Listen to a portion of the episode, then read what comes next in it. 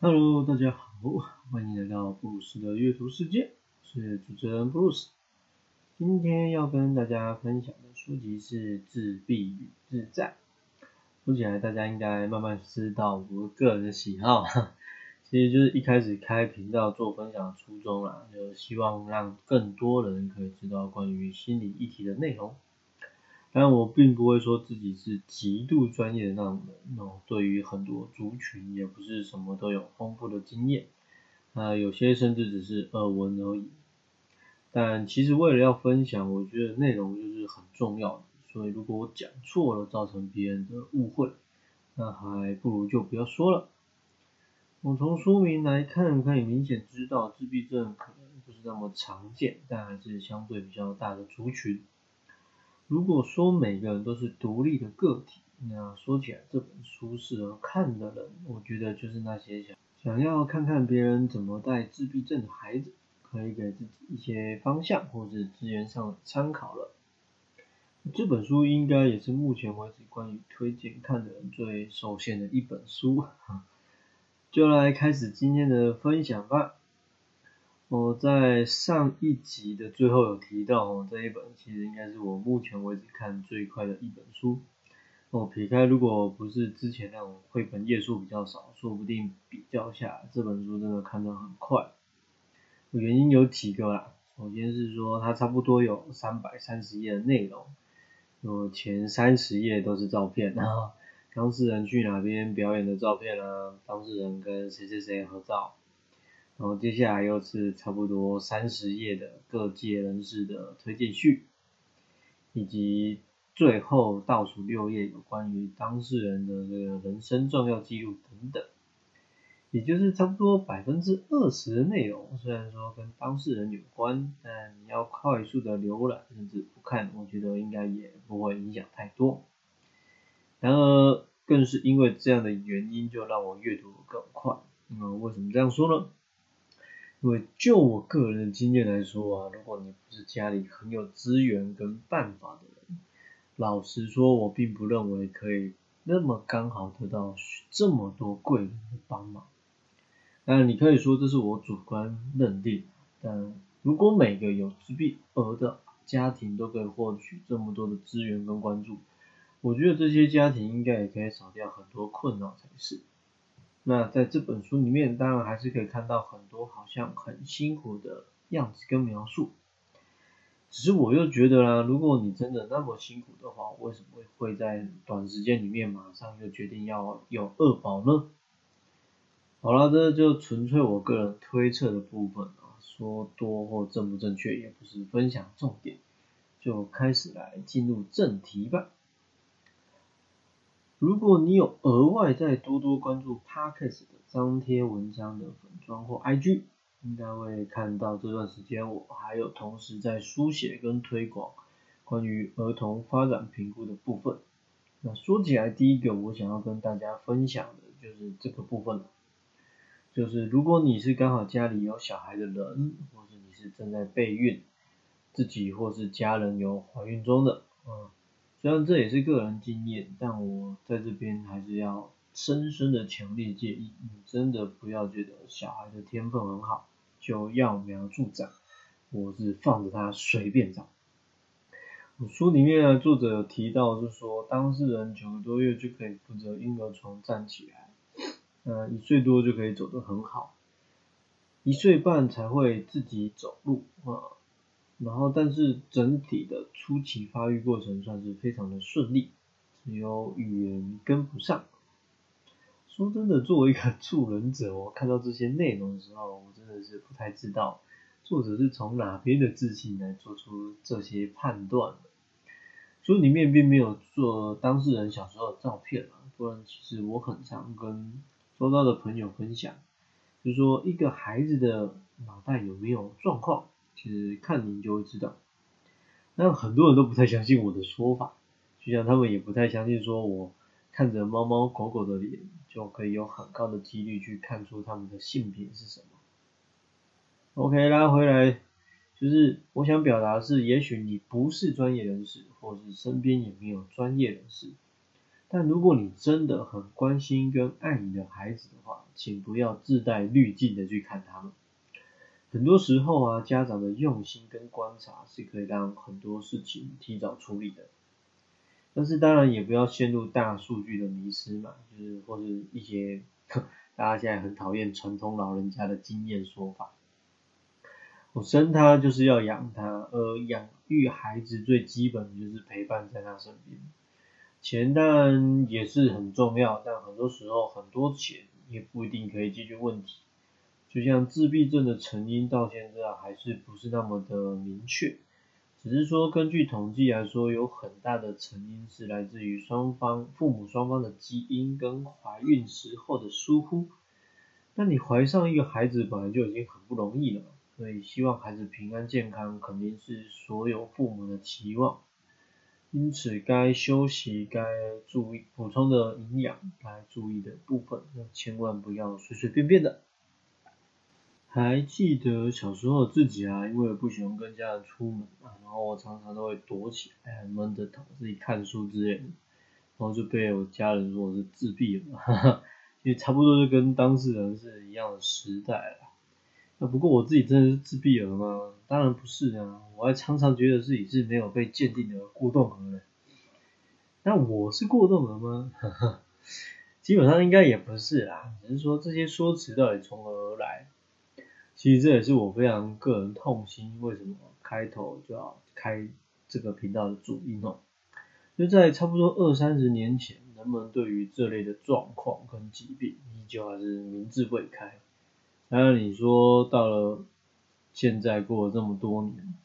我，这从事工相关工作的助人工作者们，包括精神科医师、心理师、社工师、啊物理治疗师。哦，有多少人跟单位在好好的推广、宣宣导这件事呢？我就连有影响力的媒体嘛，也常常都是为了点击率在瞎报啊。我也想提这个，是想要表达，也许二三十年前要养大一个自闭症的呃呃孩子本来就不容易，但我相信你放到现在也还是不容易，尤其是没有资源跟足够正确知识以及观念的人们。哦，孩子的养成，哪怕你网络再发达，你也还是会很容易陷入一团乱，呃，不知道该怎么办。那在读这本书的时候呢，就有一天我去公园，刚好遇到一个家长带着一个小孩。那就像我讲的，在我眼里，这孩子第一时间看起来就是应该是有些状况的。那这家长也算好聊天，所以我们就闲聊了一下。那他就是直接说，呃，他家的小朋友就是原则上不太理人，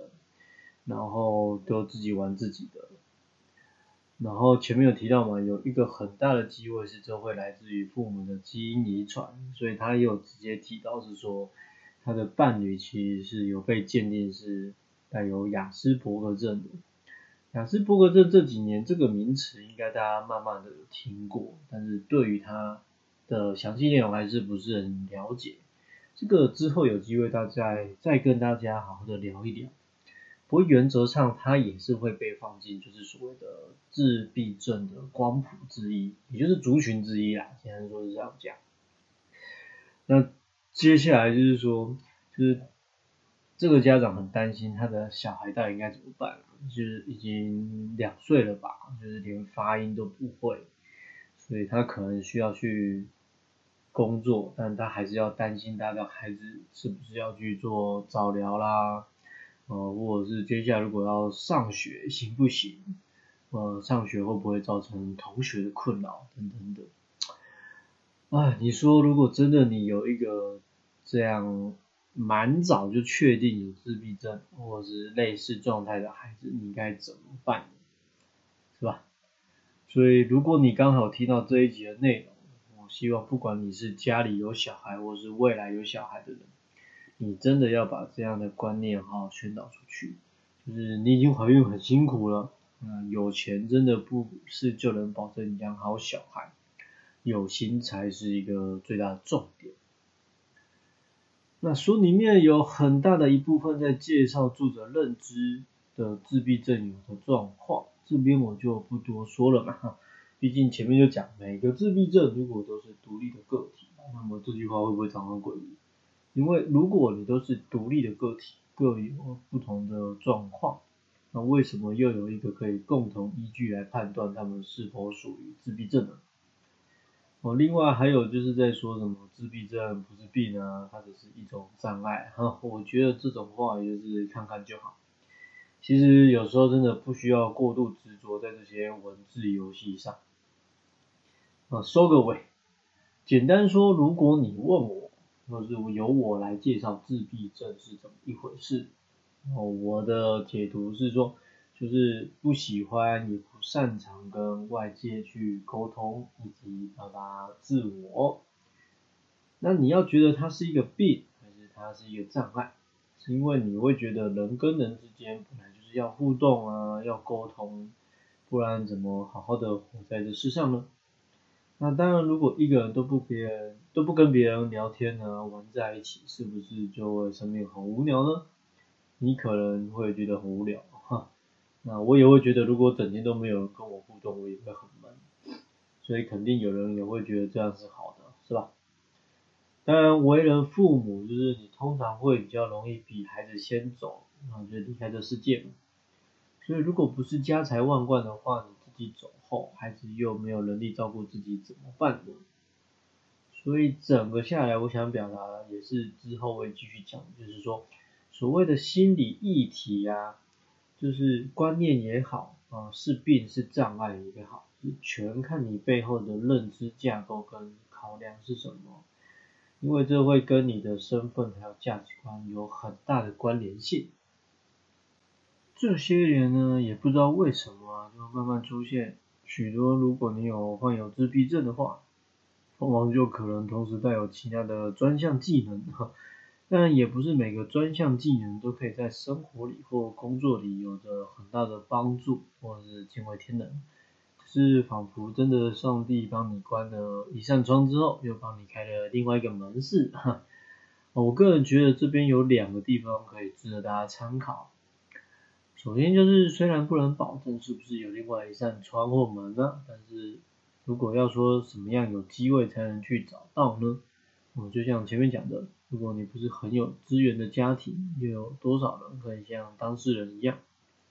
那弹钢琴算是比较容易被发现的。嗯，书里面也有提到，当事人其实对数字是敏感的，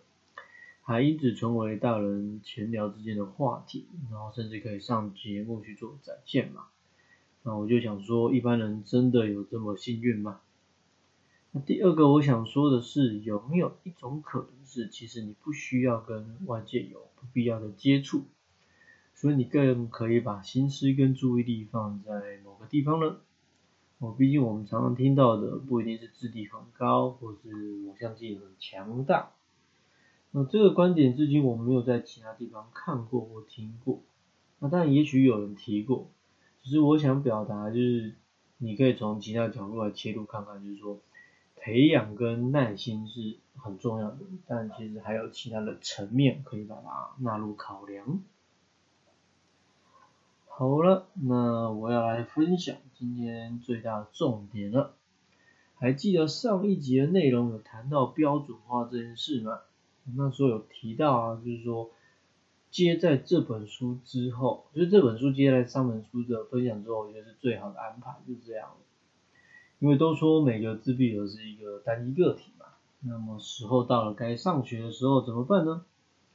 我即便是在目前的环境跟教育体制，有没有可能一个所谓的特教班里面会出现一模一样状况的自闭症学生呢？那如果不可能的话，他们要如何好好学习？根据作者的内容来说，就是从幼稚园开始的，听到当事人有这样的状况时，